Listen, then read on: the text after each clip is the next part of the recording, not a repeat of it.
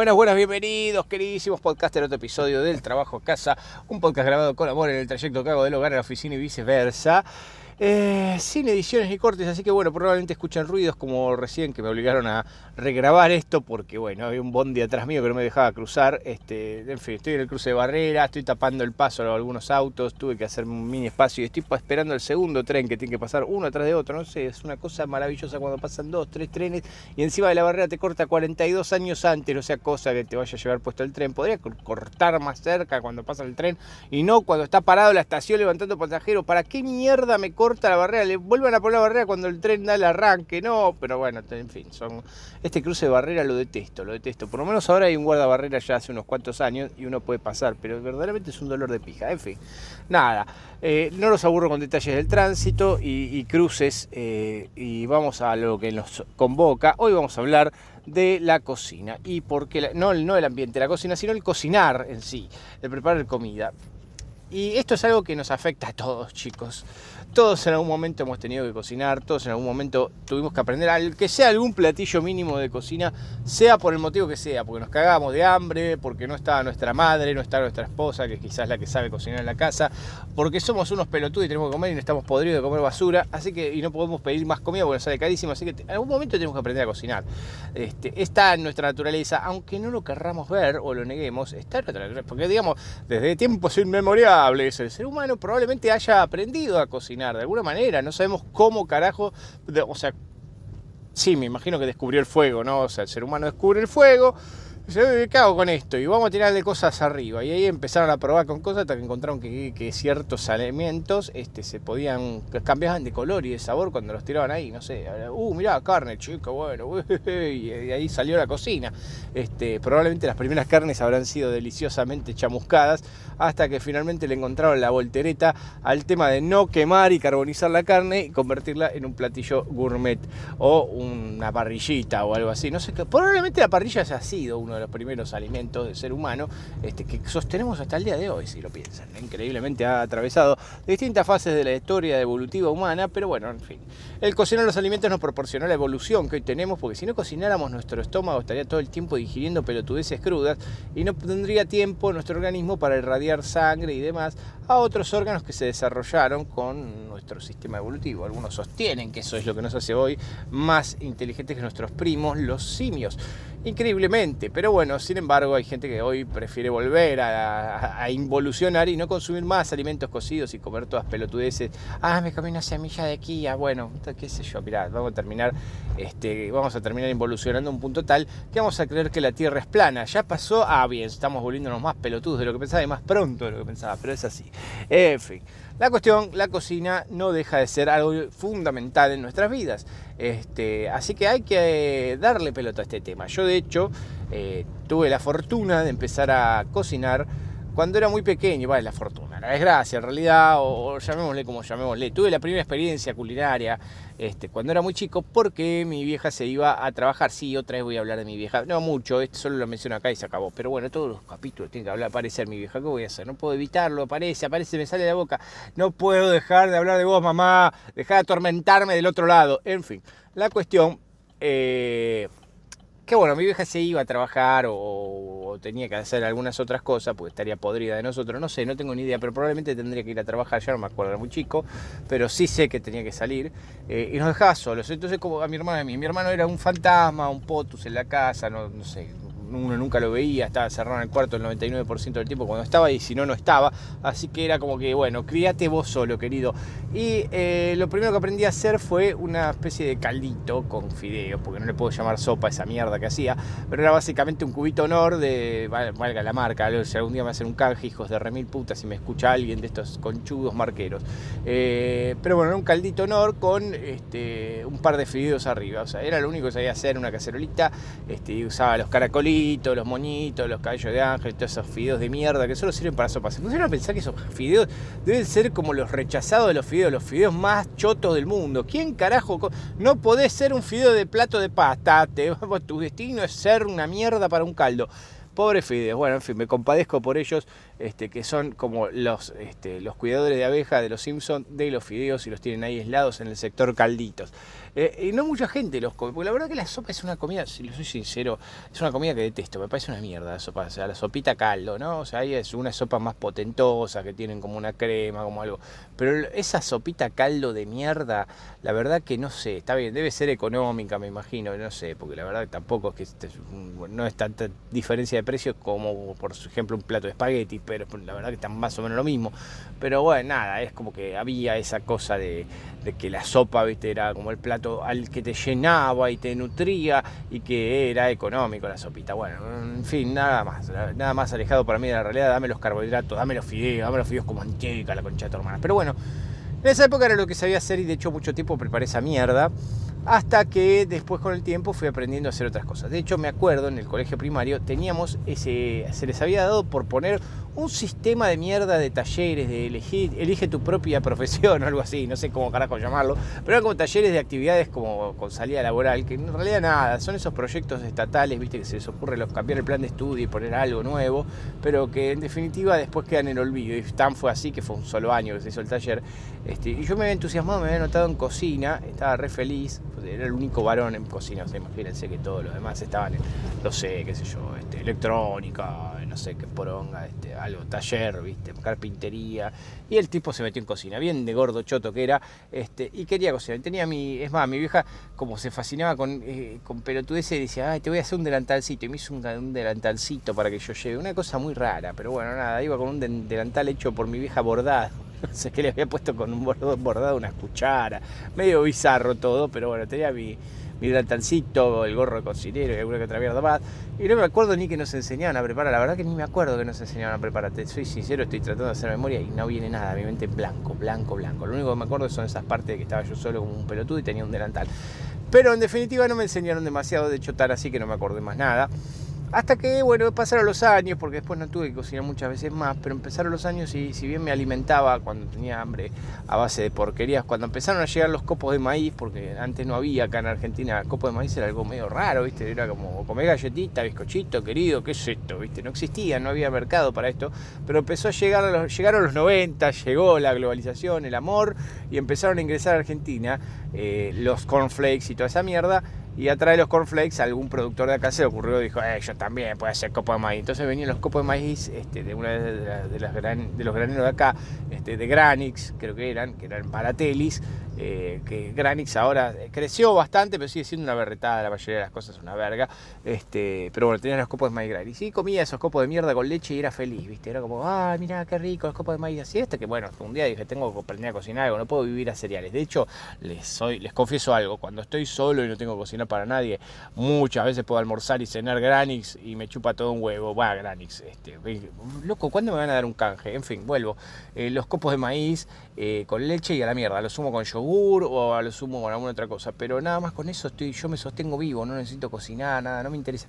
Soy, yo siempre tuve la filosofía de comer para vivir no vivir para comer. Hay gente, está bien más allá de que engordaba, no te dirán, ah, gordo fofo, vos comías como un cerdo. Sí, comía porque comía cantidad, era una bestia y aparte no hacía ninguna actividad física, un gordo papa que nunca quería mover el culo, así que obviamente iba a engordar, este, por más que no comiera demasiado. Y aparte por la genética, tiendo a engordar, así que era todo combo, bingo, la línea completa, todo, había hecho todo. Eh, la cuestión que bueno, los cereales me mantenían entretenido porque encima de todo eso tenía un problemita de ansiedad para llenar el bingo, este, que lo sigo teniendo, así que cada vez que tengo ganas de hacer algo me da ganas de comer algo, así que bueno, en esa época no podía fumar, no podía ingerir nicotina, que fue mi perdición, este, así que nada, era ingerir alimentos uno tras otro y siempre esos, esos copos de mierda de maíz que después, bueno, fueron variando, hubo Una época que después pasé a, las Pringles, a las papas fritas, bueno, en fin, también chivo, pero eh, algún día me darán canje. Pringles, si me escuchás, Don Pringles, páseme unos mangos, un tubo me conforma, no soy muy caro. Este, pero las papas Pringles me acuerdo que eran una perdición y me acuerdo que me había agarrado mal. Y era la época de los 90 que habían ingresado también estas papas, que antes estábamos acostumbrados a unas papas de mierda. O sea, era, las papas de hoy eran, no sé, el sumum, la más, las vedettes de las papas al lado de las papas que había en los 80, 90. Eran una poronga hasta que llegaron las Pringles a competir y empezó a venir Lays. El resto de las papas eran una cagada, pero mal, mal, mal. Eran esas papas marrones, quemadas, viste, esas papas de húmedas una poronga atómica. Después cuando llegaron los 90 y llegó acá a competir este, las, grandes multinacionales, se compraron algunas marcas de acá y empezaron a hacer este, sus papas premium, digamos, por ejemplo, el caso de, PepsiCo que se compró ley. Bueno, sigo haciendo chico, loco. chicos, no es, no es canje, eh. les juro que no me dan un mango, por esto no me dan ni un paquete de papas fritas, me gustaría, pero no me dan nada. Pero bueno, nada, empezó a venir las leyes que hoy sigue siendo las papas premium y obviamente las Pringles siguen estando, pero son más caras que, no sé, tenés que pagarla con un ojo de la cara, básicamente. Es terrible, boludo. No sé cómo carajo la gente puede pagar eso, pero dicen que las del día son muy parecidas. Probablemente sea la misma fábrica, le cambia la etiqueta, vaya uno a saber, no sabemos, pero bueno, zafa. Eh, pero era una droga, boludo. Era comer tubo entero, abrir. Aparte, las Pringles son falopa, no sé, que les ponen cocaína, no tengo ni idea, pero vos empezás a comer una puta Pringles y no puedes parar hasta terminar el puto tubo. Así que imagínense, para mis problemas de peso, era genial que aparecieran estos alimentos chatarra eh, en aquel entonces. Con el tiempo empecé a aprender a cocinar algunas cosas muy simples. Y una de las primeras cosas que aprendí a hacer, ah, primero me empecé a volver a interesar en la cocina cuando la llegada al microondas, porque para mí era la modernidad, ¿viste? Todo lo que era tecnológico siempre me atrajo yo re feliz, ¿viste? Oh, mirá, oh, cocina rápido y calienta rápido. Porque hasta ese momento recalentar la comida implicaba meterla en el horno o en una cacerola y que saliera seca, porque la mayoría de las cosas, primero que tardaba un montón en hacerse, enchastraba la cacerola, todo y nadie tenía ganas de hacerlo, y aparte que salía seca las cosas, generalmente. Unas ponía al horno un rato y se secaban todas, no salía igual que cuando estaba fresco. Pero el microondas era como mágico y uno metía, por ejemplo, un pan medio durazno y el pan salía blandito y calentito. Era una cosa rara, ¿viste? ¿viste? encima te vendían que podías cocinar con el microondas. Entonces yo ahí dije, ah, ah, esta es la tecnología, no tengo que ensuciar una cacerola, pongo un plato con una hamburguesa y sale hecha. Y los panchos los meto al microondas y salen hechos. Y me acuerdo que miraba el manual de instrucciones, todo, porque tenía varias funciones, ¿viste? Siempre traen varias funciones y botones que nadie usa. Generalmente todo lo dejan al máximo y ponerle un par de segundos y calcularle a ojo, porque nunca sabe la potencia que tira, cuándo va a explotar o no.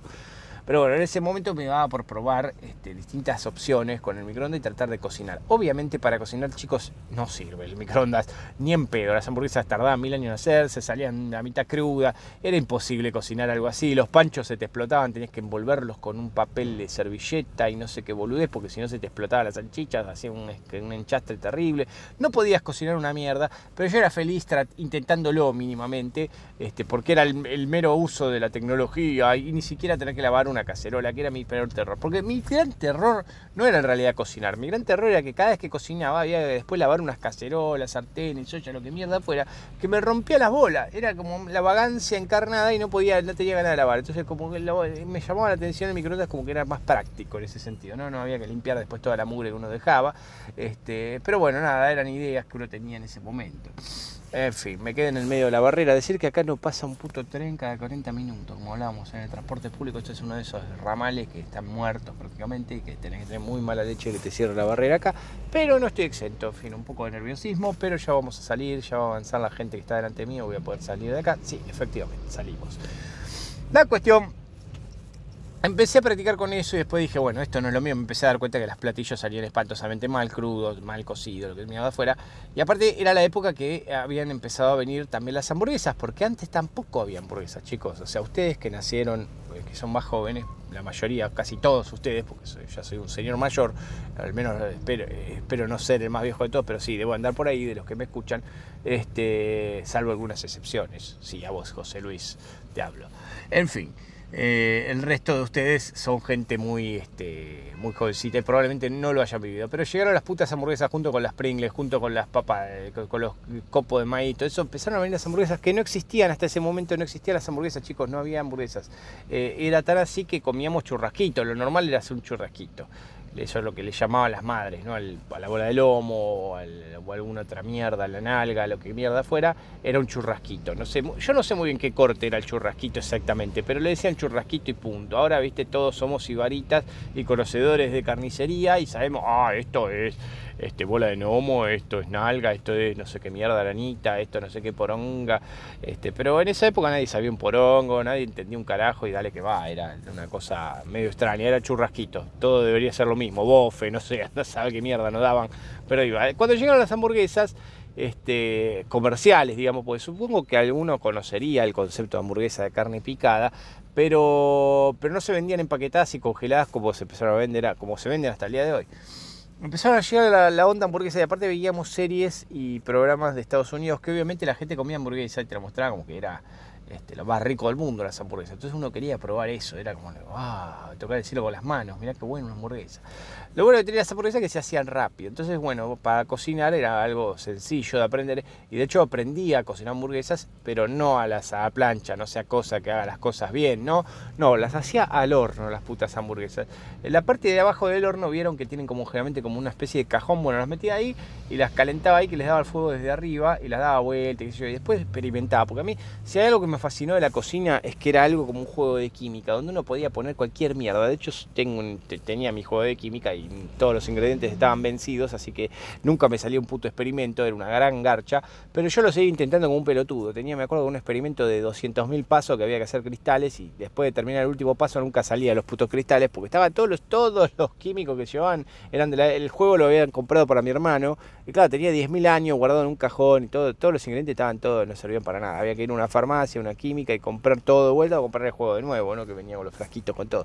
Pero bueno, como no entendía nada, yo lo seguí intentando como un idiota una y otra vez y nunca me salían los experimentos, me sentía pierno de una o algo así, o un científico loco tratando de revivirlo muerto, que nunca lograba nada, este, pese a que seguía las instrucciones lo mejor posible con el tubo de ensayo y el mechero de Bunsen y la puta que te remil parió, qué ñoño que era, bueno, sigo siendo un ñoño, no voy a negar mi naturaleza, pero la cuestión es que me agarraba esa cosa de científico loco de probar, entonces agarraba y le ponía, bueno, primero le pones orégano, después le ponía un poquito de cebollita arriba, después le ponía un poco de queso, después jamón y queso, después le ponía eh, jamón y queso y tomate, y después le ibas poniendo cosas arriba de la hamburguesa como que uno se sentía que sabía más, ¿viste? Ah, mirá, mirá qué ricas hamburguesas, qué sabor que le doy. Y bueno, la misma puta hamburguesa con tres poquitas de orégano de mierda que no hacían un carajo, de sabor no se sentía, la cebolla quedaba cruda, era una cagada, era toda una mierda. Y en definitiva no dejaba de ser una hamburguesa, no había ningún plato gourmet, chicos, pero bueno, nada, yo tenía esa fascinación de que estaba haciendo algo bueno.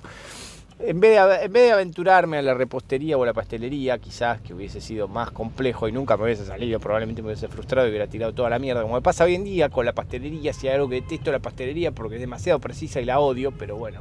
Este, y aparte todas las indicaciones que puedas llegar a leer son el, al pedo si no conoces el puto horno que manejas, porque no todos los hornos tiran a la misma temperatura de la misma manera, es imposible. Pero la cuestión es que con eso empecé a aventurarme en el mundo de la cocina Después, claro, esto me, me, allanó el camino, ¿no? Porque, claro, cuando mi vieja fallece, sí, otra vez mamá, perdón que te tengo que nombrar, nos quedamos solo con mi hermano. Y mi hermano, nada, no te preparaba un carajo. Él era un señor feudal que llegaba a la casa con la tarasca y había que atenderlo, era el patriarca de la casa. Entonces yo le preparaba algo de comer generalmente y mis platillos eran hamburguesas, era buenísimo. Así que volvía a laburar mi hermano y yo le preparaba hamburguesas y después, claro, era, los dividíamos tareas. Vos cocinás, yo lavo, obviamente el, el chabón no te lavaba un carajo. Este, y cuando te cocinaba él, o sea, nos turnábamos y él hacía la hamburguesa, no te ensuciaba una, una sartén, te ensuciaba 22.000 sartenes, dos cacerolas, te dejaba todo hecho un chiquero y lavar lo que él cocinaba era peor que cocinar. Así que le decía, no, deja, deja, deja, no, deja que cocino yo, no te preocupes porque no quiero tener que limpiar todo el chate que dejás, hijo de puta, deja todo tirado por todos lados. No, bueno, nada, son esas pequeñas anécdotas del pasado que vienen al caso porque estamos hablando de la cocina. Después con el tiempo aprendí a hacer una salsa, la, mi primera salsa de eh, tipo boloñesa, porque antes no sabía hacer salsa boloñesa, así que aprendí eh, gracias a unas vacaciones con amigos en la costa, donde había uno que la sabía hacer. Y uno, viste, aprende, uno ve una y otra y otra vez, hasta que aprende cómo es el sistema y la tiene que hacer aparte, porque claro, vas con varios amigos, no va a cocinar siempre lo mismo. Entonces el, tipo te dice, bueno chicos, este, aprendan a hacerla y hoy, me toca cocinar a mí y después ustedes. Y ahí aprendí, ya, ya medio casi trato de adultez les diría, cómo preparar una salsa boloñesa salsa que hasta el día de hoy mi mujer no la quiere ni probar porque tiene su propia receta y considera que yo, a mí me gusta experimentar en la cocina y no le gusta. Que de hecho a los hombres en general nos gusta experimentar en la cocina. Es como una cosa de, vamos a poner, no podemos hacer las cosas normales, no, tenemos que hacerlas de una manera diferente porque somos re pelotudos. Entonces le ponemos, le cambiamos ingrediente a la receta y queda como el culo, chicos. La verdad que queda mal el sabor cambia, no es el mismo producto.